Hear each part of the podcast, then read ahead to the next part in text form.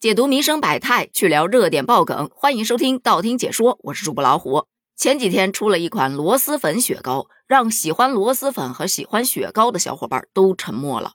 而这两天，冰淇淋也开始整活了，让喜欢马面裙和喜欢甜筒的小伙伴都沉默了。事情是这样的，近日在江苏苏州有一款甜筒，底下脆皮的那一块啊，给他穿了一身马面裙。然后在上面雪糕的部分呢，插了一块饼干以及一根发簪，悄然出现在了旅游景区，卖二十八块钱一个，引得很多网友争相打卡。他们发微博的发微博，发朋友圈的发朋友圈，表示嗯，这个冰淇淋真好看，有江南韵味，特别适合拍照打卡哟。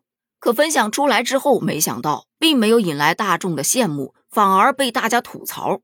一个三块钱的甜筒，给他穿这么一块布，就卖到二十八，非要把一个平民化的食品包装成吃不起的样子，为了赚钱，真是绞尽脑汁，坏透了。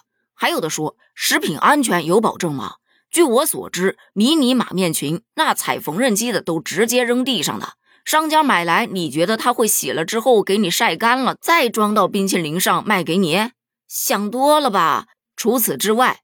你觉得布的染料有保障吗？做食品的你就踏踏实实的做食品就好了，吃个甜筒整那么多活，这就是妥妥的智商税。可这番说法很快就迎来了反击，大家表示：你买来是吃的冰淇淋，你又不是吃那块布，有啥好破防的？我不相信你吃冰淇淋的时候，那冰淇淋流下来不会弄脏你的手，这套上一个马面裙也能让你的手干干净净，不是吗？我觉得蛮有创意的呀。再说了，这是传统文化跟饮食相结合，传扬咱们中国文化怎么就不行了？它那么好看，视觉满足了，味觉也满足了，双赢。吃完了，我还能把这裙子拎下来回家做收藏呢，一点都不亏。哎，这公说公有理，婆说婆有理的，对吧？其实呢，这样的事件真的太多太多了。你就不说别的，跨界组合这个事儿，咱见的还少吗？小龙虾味的冰淇淋，茅台味的冰淇淋，现在不都卖的挺火的吗？当然，这两者都是在口味上去做了些改变。而这一款马面裙冰淇淋，它呀说白了是在包装上做了一些手脚。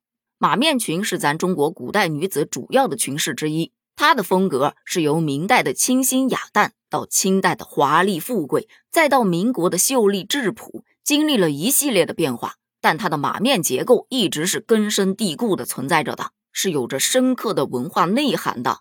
而给冰淇淋穿上马面裙，不能不说商家确实是绞尽脑汁。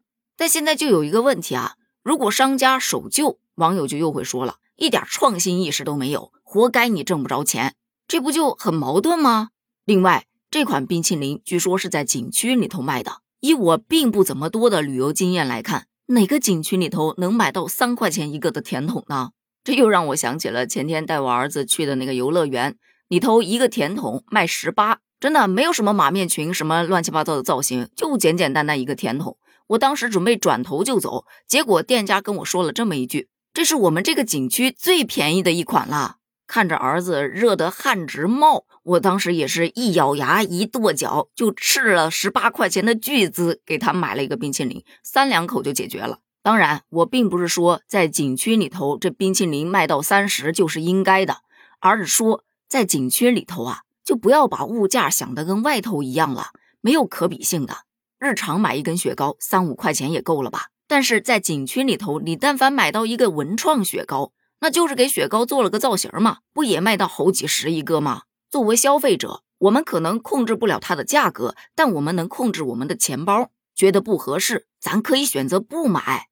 还有景区，它推出一些比较有特色的饮食，就算风靡起来，也是一阵风而已。你看之前的那个网红竹筒奶茶，现在还有人喝吗？